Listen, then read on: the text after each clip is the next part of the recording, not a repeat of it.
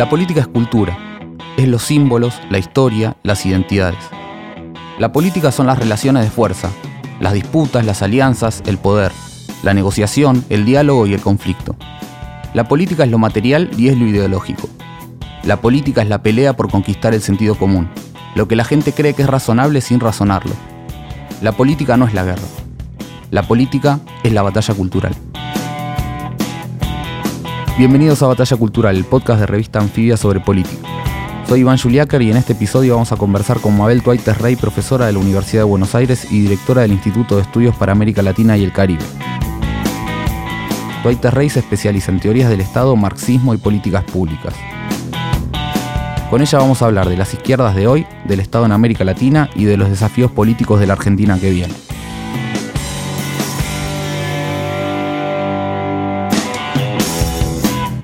Mabel, bienvenida a Batalla Cultural. ¿Qué es ser de izquierda hoy? Uy, ¿qué es ser de izquierda hoy? Muchas veces uno se pregunta cómo dimensionar eh, esta categoría que algunos presumen de perimida, que es ser de izquierda, con una mirada así un poco posmoderna. Si podés pensarla situadamente, es decir, ¿desde dónde miras al mundo? Yo creo que de dónde mira el mundo y desde dónde se mira el mundo. Cuando uno dice, ¿qué es ser de derecha? Y mirar el mundo desde arriba. Mirar al mundo desde los poderosos, desde los que están mejor en la escala social. Tener una cosmovisión que implica defender intereses propios y tratar de convencer a los demás que la, sociedad está armada de una manera buena para el conjunto y que a veces les es tan difícil de convencerlos. ¿no? Por eso ser de izquierda es mirar el mundo desde abajo, mirar el mundo desde los que menos tienen, los que trabajan, los que padecen las condiciones materiales más, más difíciles, más oscuras, más terribles. Mirar el ser de izquierda es pensar desde el lugar que tienen mm, las personas con relación a su género, a su raza, a su condición social. Creo que ser de izquierda es pararse desde allí. ¿Cuáles son las novedades hoy de ser de izquierda respecto de hace una o dos décadas? Las novedades tienen que ver con los cambios internacionales. Uno puede decir ser de izquierda en, los años 20, en los años 30, en los años 50, hasta los 90, hasta la caída del muro, tenía una connotación que te ubicaba necesariamente con la existencia de una alteridad no capitalista que era el socialismo real, la Unión Soviética. Eso cambió cambió muy fuerte, cambió y al principio, las primeras décadas del 80 y los 90, significó una ofensiva neoliberal muy, muy, muy fuerte, la idea del pensamiento único, de que, bueno, vamos unidireccionalmente. La caída de la Unión Soviética suponía para algunos teóricos de la derecha que ya no existía más posibilidad de pensar en ninguna alternativa contraria al capitalismo. Creo que en los últimos años lo que empieza a suceder es que el capitalismo está demostrando un grado de este, degradación eh, general, social, medioambiental, que hace que pensar una alternativa postcapitalista, anticapitalista, vuelva a tener un significado y un sentido. Esto no supone que el sentido anticapitalista tenga las mismas formas de expresión que tuvo antes de la caída del muro. Y estamos en un momento de transición complejo porque lo, viejo no termina de morir, lo nuevo no termina de nacer, pero que quiere decir que las incomodidades, los malestares, los horrores que provoca eh, la crisis del capitalismo actual hacen que sea muy más necesario que nunca pensar esas alternativas. ¿Cuáles son las diferencias entre el neoliberalismo más de los 90 y las derechas actuales? Un rasgo muy definitorio del neoliberalismo de los 90 es que tenía certezas. El neoliberalismo ofreció, con la idea de la globalización, de la existencia de un mundo que se abría eh, eh, sin límites casi, que se abría y nos interconectaba a todas y a todos de un punto a otro del planeta y parecía que íbamos a vivir un mundo este, feliz, de, casi transparente. ¿no? Es decir, esto obviamente que demostró que no era así y que, que había serios ganadores y serios perdedores en estas batallas y que lejos de construir un mundo feliz, equitativo, lo que empezaron a aparecer es eh, una mayor concentración de la riqueza a una escala no conocida hasta entonces, eh, una concentración muy fuerte y por otro lado una expansión muy amplia del deseo de pertenecer, del deseo de consumir esos bienes. Eh, que se, se yo llamo mucho que son como los fetiches que aseguran la dominación, pero a la vez un enorme malestar y un enorme malestar en distintos pueblos, incluso en de los países centrales, donde aparecen como respuestas mm, y, este, estas, estas este, expresiones de ultraderecha que vuelven a plantearse la defensa territorial de sus espacios, el miedo al inmigrante, el miedo al distinto eh, y la necesidad de abroquelarse cada vez más. ¿no? decir, Te traigo a América Latina. Eh, hasta hace poco, o, mejor dicho, en estos años se habló del fin del ciclo progresista. ¿Podemos pensar que eso puede empezar a cambiar con Argentina o cómo lo ves? Nosotros trabajamos bastante la idea del ciclo cuando mientras, mientras lo vivíamos, ¿no? Pensar cómo clasificarlo, si era post-neoliberal, si era de izquierda, si era progresista. Se trabajó mucho y discutir, incluso porque era colocar a una serie de gobiernos que tenían características particulares, pero que compartían lo que nosotros llamamos con Hernán Ubiña en un libro eh, reciente que se llama Estados en Disputa, eh, terminamos de elaborar esa categoría que igual sigue siendo discutida, pero es la categoría de impugnación al neoliberalismo. ¿Y qué, queremos decir con impugnación? Impugnar es este, decir que hay determinadas premisas del neoliberalismo que fueron puestas en cuestión, discutidas. Eh, ¿Por qué usamos esta expresión y no post-neoliberales? Porque creemos que el ciclo global del capitalismo neoliberal en su que supone la predominancia del capital financiero y las características extractivistas que tiene este, este ciclo del capitalismo, no cambiaron no se movieron y tampoco se pudieron mover en América Latina, con lo cual podemos decir que no hubo un cambio de modelo de acumulación en nuestros espacios territoriales nacionales, sino que hubo una continuidad de los modelos de acumulación con una presencia más activa de los estados para reparar las injusticias de del periodo previo. El ciclo se inicia con, la llegada de Chávez al poder y, termina como ese periodo con la muerte de Chávez. Y si bien continúa, continúa Bolivia, continúa resistiendo Venezuela, y esto, este proceso que tiene esos crujidos aparece con la irrupción de estas derechas, que en algunos pensaron que eran derechas modernas que en nuestro país, que llegaban para quedarse, y sin embargo vemos que justamente la ausencia de un modelo llave en mano, como fue el consenso de Washington, muestra la falta de rumbo que tienen las derechas eh, locales para ver para dónde van y cómo conducen un proceso en el cual las concesiones materiales que necesariamente tienen que hacer no saben cómo hacer. Esto es un, tema central, ¿no? Ahora, pensando en una posibilidad de cambio de gobierno en la Argentina, ¿qué, qué tipo de relaciones de fuerza crees que hay para para cambiar algunos de los patrones bajo los que se gobernó la Argentina en estos años eh, para, un, para una política más hacia la izquierda? Me parece que uno siempre tiene que mirar cuáles son las relaciones de fuerzas sociales, cómo se articulan, lo que ha demostrado la sociedad argentina en estos años, como lo viene demostrando siempre, es una eh, activísima capacidad de resistencia de organización. Eh, y bueno, tiene tanto desde los sindicatos, con todas sus variantes sindicales, desde los más tradicionales, los gordos, más, más afectos a eh, pactar con las patronales, más dóciles, hasta aquellos que son más combativos, eh, y desde las comisiones de base hasta incluso los gremios este, y, las centrales más, este, más combativas, y todo el gran movimiento de trabajadores y trabajadoras desocupados que se está aglutinando, bueno, la CETEP tiene ya formatos de organización. Eso te habla de un piso muy importante. Es decir, hay una base de resistencia popular a, experimentos que sigan queriendo ajustar la, sociedad eh, importante.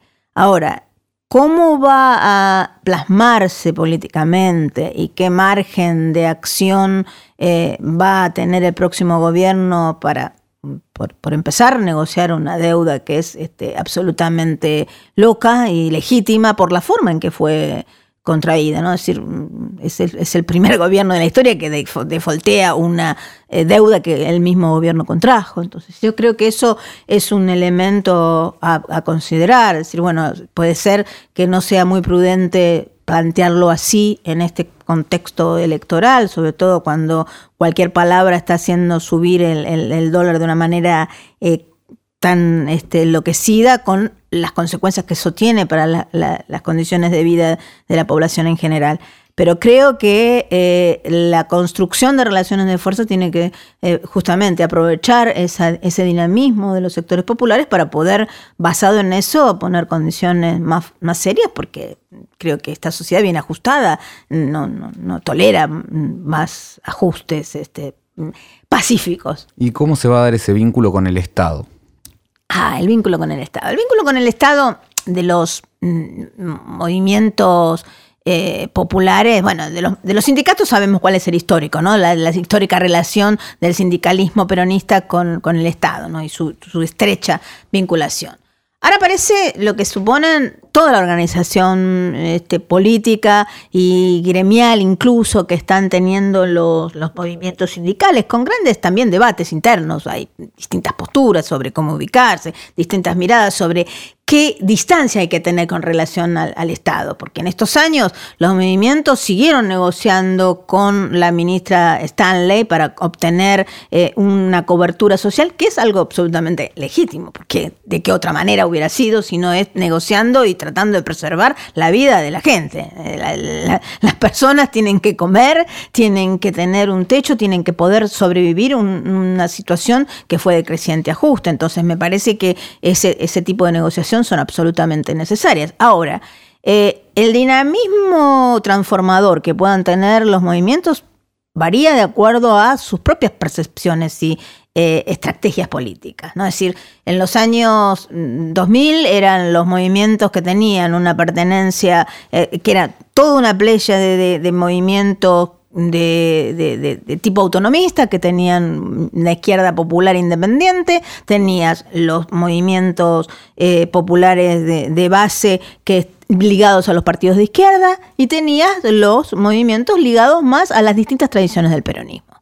Eh, por eso hay algunos trabajos, Martín Cortés trabajó la, relación entre los movimientos populares cuando llegan al, espacio estatal y planteando que más que una cooptación era una coincidencia con determinados planteos y rumbos. Es lo que puede pasar, eso lo, también lo trabaja eh, em, eh, em, Francisco Longa, ahora sacó un libro sobre el movimiento Vita, donde también está planteando estos, estos temas. Creo que em, Aquí hay que ver cuáles son también las determinantes ideológico-políticas, hasta cuánto van a acompañar y cuánto van a presionar y cuánto van a impulsar medidas de una mayor este, transformación y radicalidad, ¿no? que es las que cada vez son más necesarias. Pero está cómo se construye la fortaleza política para, para poderlas implementar. ¿Hoy ves alguna, algunas estrategias nuevas, novedosas? Mira, hay, algo que tiene que ver con de, qué manera se construye todo lo, que significó la economía popular, eh, este, que lejos de haberse eh, derrumbado con todos los matices y las dificultades, se va eh, sosteniendo. esta idea de agremiación, hay muchos que la impugnan, no está todo el mundo de acuerdo con que se convierta en un sindicato más, sino porque bueno, los movimientos tenían una posibilidad de plantearse formas alternativas de organización de la vida. Eh, tampoco se le puede pedir más este, a los más vulnerables. Sí se les puede pedir eh, que eh, esas formas de articulación de la vida, esas formas de, consumo y producción integradas pueden ser una alternativa, sobre todo cuando cada vez es más difícil que lo que ofrece el capitalismo realmente existente sean empleos formales de calidad como los que por ahí se esperó, ¿no? Es decir, la oleada del kirchnerismo supuso en una primera etapa, incluso mm, muy activamente, que había una posibilidad de generar eh, empleos este, en el sector formal que iban a, la economía eh, iba a generar la cantidad de puestos de trabajo que iban a absorber todas las este, necesidades de empleo de la población. Esto se está viendo que no y que hay que encontrar otras ideas y otras formas y otras este, mediaciones de la articulación entre el valor de la vida, la reproducción de la vida, donde el papel de las mujeres es central. decir, bueno, los movimientos, si hay un movimiento dinámico hoy en la Argentina, es el, los movimientos feministas, que son los movimientos feministas con distintas miradas heterogéneas, pero que los, que, los movimientos que se están planteando mucho más cuál es la, el formato de vida que se plantea, ¿no? Y lo, que significa el bien de uso, ¿no? Volver a poner en el eje los bienes de uso y no los bienes de intercambio, y cómo establecer eh, espacios de articulación que sea, eh, que tengan el, hacer, en el hacer para el uso eh, colectivo, algo más allá del, intercambio, ¿no? Y hay algo también que me parece que pasó en los últimos años, eh, y no sé si compartís, es que la legitimidad de algunos sectores populares y sobre todo de los movimientos sociales eh, no es la misma que había post-crisis del 2001. En ese sentido, ¿cómo, ¿cómo ves esa legitimidad que tienen para dar su opinión en el espacio público y qué desafíos pensás que plantea? En la Argentina en particular, eh, sabemos que sí, uno de los daños más enormes, que además de los daños económicos que generó esta etapa de, derecha en la Argentina, es la deslegitimación de lo colectivo el reclamo colectivo y la puesta en valor de lo que era el individualismo más extremo, la, idea de el ciudadano eh, aislado, uno a uno, ¿no? decir, incluso la, forma de construcción política, la interpelación a una persona este, que requiere un servicio del Estado y el Estado se lo va a prestar y que le dice quédate tranquilo que yo te lo resuelvo o te escucho a vos, pero te escucho de uno a uno, que es todo lo contrario a las instancias de construcción colectiva. Esto llevó a poner en realidad lo que hace el, macrismo es poner en el escenario público del debate algo que estaba, estuvo en la sociedad. No es que en los años previos esto, esta gente no existía, no estaba, estos discursos no estaban, pero al tener la legitimidad de la conducción del aparato gubernamental, permitió que se expandieran este tipo de valores al punto de tomar tal fuerte la escena pública que inhibió, justamente, eh, por eso plantean qué pasó con las encuestas, que inhibió la expresión de otros valores cuando a la gente se le preguntaba, en este caso, por el voto. Además de lo inmediato, de no me alcanza, este, estoy mal económicamente y voto en contra del, que, del gobierno que me está produciendo, me está provocando esta situación.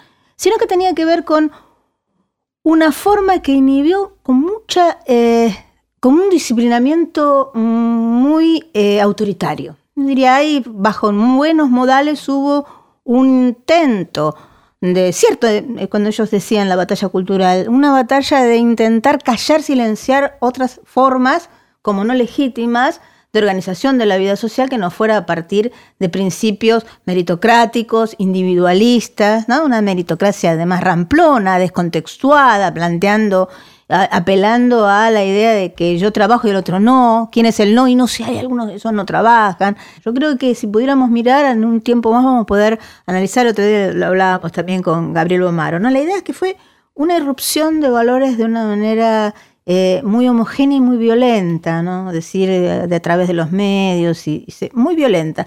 ¿Cómo se va a recomponer? Y bueno, eso también debe ser materia de eh, la propia acción de los movimientos, de los sectores eh, eh, progresistas, de izquierda, que planteen otras alternativas y también el espacio que entonces esto tenga en, la gestión gubernamental que venga. ¿Y qué rol jugó el Estado ahí? El Estado jugó un, rol mm, de, en el sentido de disciplinamiento. Aquí tendríamos que matizar. Porque es cierto que los formatos de transformación de las estructuras de gestión del Estado no tuvieron mucha variación desde los 90 para acá. Uno puede decir que los formatos de precarización laboral en el Estado, por ejemplo, no cambiaron demasiado. Lo que hubo durante el kirchnerismo fue una utilización con otros programas, con otros proyectos, este, con algunas este, gestión eh, eh, eh, más ligada a necesidades populares, demandas populares, pero no cambiaron la estructura de organización del Estado.